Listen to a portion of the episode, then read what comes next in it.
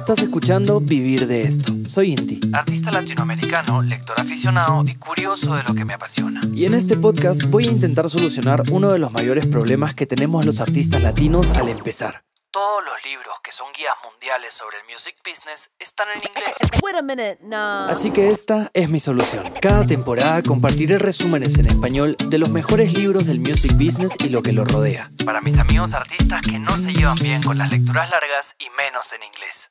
Porque los artistas como tú y yo podemos vivir de esto. Hoy seguimos con la parte 2 del libro All You Need to Know About the Music Business de Donald Passman. Así que ahora te dejo con el capítulo 15 de Vivir de esto.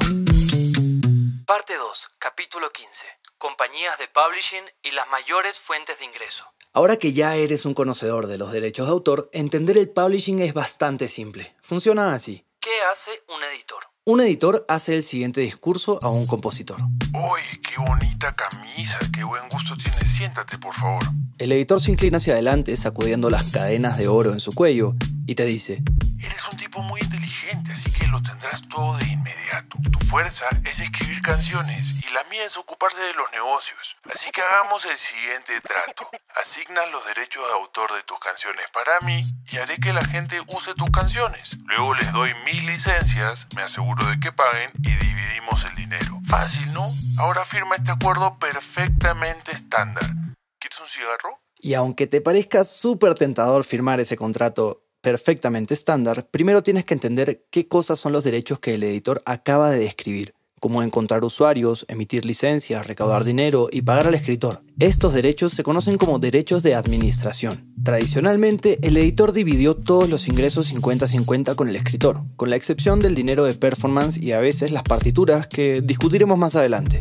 Después del cambio del siglo XX y hasta bien entrada la década del 1940, los editores fueron las personas más poderosas de la industria de la música. ¿Has oído hablar de Tin Pan Alley? Ahí es donde se encontraban las oficinas de los editores. Los editores de hoy en día siguen siendo jugadores importantes, pero su papel ha cambiado radicalmente. Veamos la mecánica del publishing.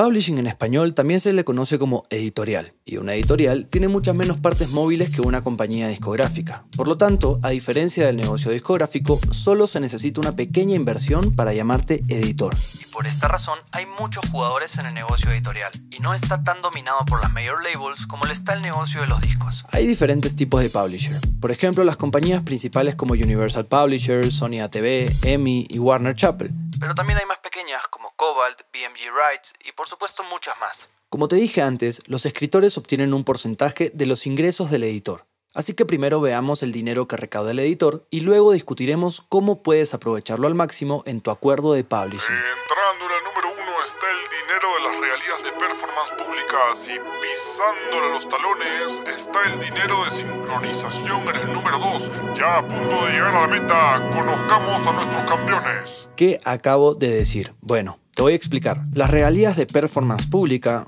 Primero, ¿recuerdas cuando hablamos de los derechos de autor que te conté que uno de tus derechos exclusivos es el derecho a interpretar tu composición en público? Bueno, estos derechos se conocen como derechos de ejecución pública o Public Performance Royalties en inglés. Cada vez que alguien interpreta tu canción de forma pública, necesita tu permiso. Eso incluye reproducirlo en la radio, transmitirlo a un dispositivo móvil, interpretarlo en la televisión, en discotecas, en parques de atracciones, en conciertos, etc.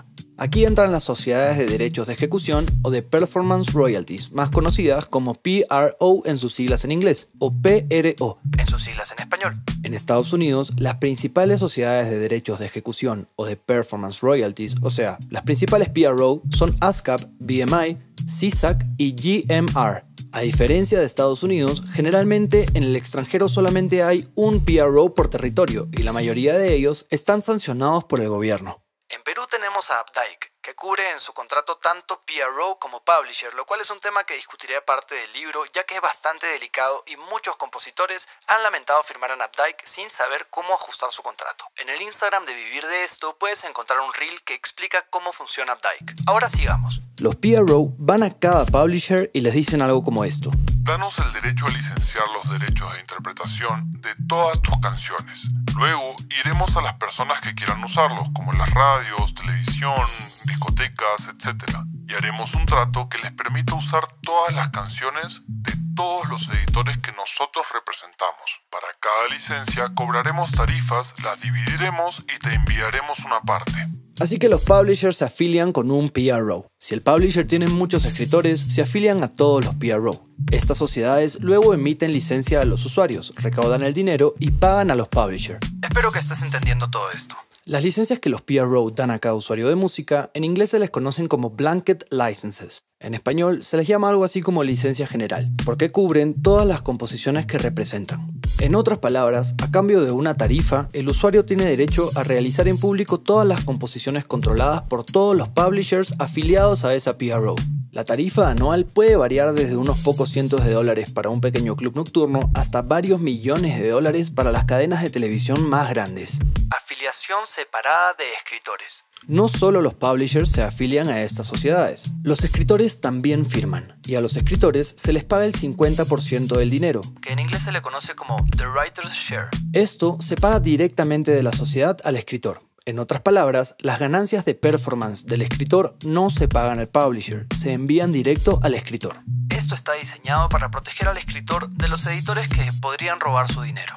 Ahora ya, aquí están las PRO con miles de millones de dólares de sus licencias. ¿Cómo saben cuánto pagar a cada editor y escritor? En primer lugar, el dinero se utiliza para pagar los gastos operativos de la sociedad. En ASCAP y BMI, todo lo que se cobra se divide entre los participantes. En CISAC y GMR mantienen un beneficio antes de distribuir. Ya, pero ¿cómo saben las PRO a quién pagar? Históricamente, todas las distribuciones se basaban en el airplay de radio y televisión, y luego se extrapolaban para todo lo demás. Pero en la era digital el conjunto de datos es mucho más detallado y complicado, por lo que pueden asignar el dinero con mucha mayor precisión. En cuanto a la radio, tanto ASCAP como BMI utilizan empresas de monitoreo de medios para buscar estaciones de radio en todo el país las 24 horas del día, los 7 días de la semana. Creen que cubren alrededor del 85% de todas las estaciones con licencia y a partir de eso extrapolan el otro 15%. Respecto a la televisión, las estaciones de televisión están obligadas a mantener las hojas de referencia. Estas son las listas de cada composición musical transmitida, cuánto tiempo se tocó y cómo se usó, si fue la canción musical de fondo o interpretada visualmente, etc. Las hojas de referencia se archivan en la PRO. Ahora con el streaming, una de las ventajas de la entrega digital es que los DSP tienen datos precisos de lo que se ha reproducido, con qué frecuencia y a cuántas personas. La desventaja es que abruman a los PRO con muchísimos datos que algunos empleados en particular van a tener que resolver. O tal vez la inteligencia artificial. Para eventos en vivo, las PRO pagan en función de las actuaciones de conciertos nacionales, pero es solo para las 300 giras más taquilleras, como se informó en una revista llamada Polestar. Los PRO distribuyen dinero en función de las listas de las canciones reproducidas en la gira. Estas listas las obtienen de los lugares o de la administración del artista. O sea que imagínate la gira de Taylor Swift de 3 horas cantando todo su repertorio. Bueno, ahí hay bastante dinero de las PRO.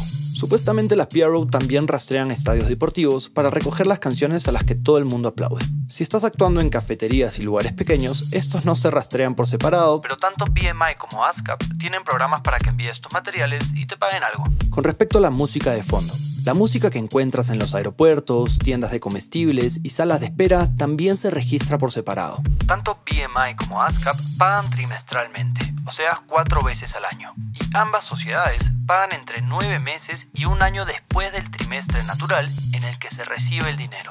Con respecto a las PRO y las actuaciones en películas, debido a algún ajuste por parte de la industria cinematográfica hace varios años, a los PRO no se les permite recaudar dinero de performance para las películas que se muestran en cines de Estados Unidos. ¿Y qué sociedad es la mejor? Bueno, depende, pero uno de los indicadores es mirar las canciones registradas de forma cruzada, lo que significa que una canción está registrada tanto con ASCAP como con BMI, por ejemplo. Esto pasa cuando la canción es coescrita por un escritor ASCAP y un escritor BMI. En este caso, ASCAP recauda su parte del dinero de la interpretación de la canción y paga al escritor y al publisher de ASCAP, mientras que BMI hace lo mismo con su escritor y su publisher. Una buena pregunta es, ¿qué sociedad paga mejor? No hay una respuesta clara. Las sociedades cambian sus reglas de distribución de forma regular, entonces la respuesta va cambiando. En particular, CISAC y GMR afirman que pagan mejores tarifas que ASCAP o BMA. La única información que tengo no es pública, así que realmente no puedo comentar, pero ciertamente es posible que paguen mejor por la forma en la que están configurados. A ver, te explico mejor. En Estados Unidos, ASCAP y BMI están bajo lo que se llama un decreto de consentimiento, que es una jerga legal elegante por el hecho de que son tan grandes y aterradores que el gobierno impone restricciones a lo que puedan hacer. Si quieres una explicación un poco más técnica, significa que dieron su consentimiento a un juicio legal que detalla las reglas que tienen que seguir. Una de las restricciones del derecho de consentimiento es que no pueden negarse a licenciar a nadie. En otras palabras, tienen que dejar que todos interpreten sus canciones pase lo que pase. Sin embargo, pueden discutir sobre cuánto se les debe pagar por esa licencia. Si el PRO y el usuario no pueden ponerse de acuerdo sobre un precio, van a un juez que establece la tarifa. Esto afecta seriamente el poder de negociación del PRO. Si no pueden aprovechar al usuario al negarse a licenciar una canción, no tienen ni de lejos la misma influencia que si pudieran. Luego entra CISAC y GMR, que son demasiado pequeños para ser regulados por el gobierno, lo que significa que no tienen derechos de consentimiento. Lo que les permite decir, creemos que tu oferta apesta, así que no puedes usar nuestra música. En consecuencia, deberían poder cobrar más dinero, e incluso después de obtener sus ganancias, en teoría pueden pagar más a los escritores. Pero recuerda que todo esto siempre está en un constante cambio, así que hay que estar atento con lo que sucede en la industria. Veamos un poco más de cerca lo que son las regalías mecánicas.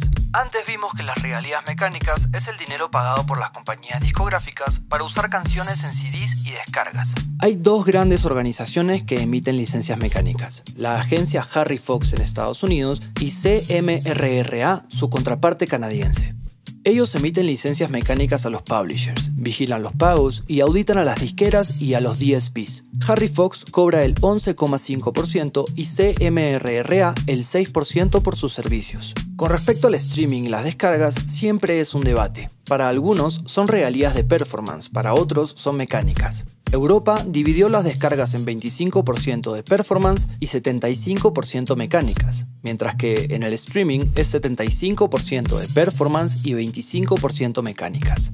En Inglaterra es 50-50 y en Suiza, bueno, no hay derecho de performance para descargas. ¡Ah, qué bacán! En Estados Unidos las descargas permanentes de las que ya hablamos son consideradas regalías mecánicas. En cambio, el non-interactive streaming es considerado regalía de performance, con tarifas que varían. Los grandes DSP negocian acuerdos con los PRO, porque la transmisión interactiva, o como les dije en inglés, on-demand streaming, como Spotify y Apple Music, requieren una licencia mecánica obligatoria. Las tarifas se calculan en función de ingresos y una tarifa por suscriptor. Para más detalles consulta las licencias de ASCAP, BMI y CISAC en sus sitios web. También se requiere una licencia de copia del servidor para la transmisión por Internet. En Estados Unidos no hay licencias mecánicas obligatorias para servicios digitales fuera de Estados Unidos.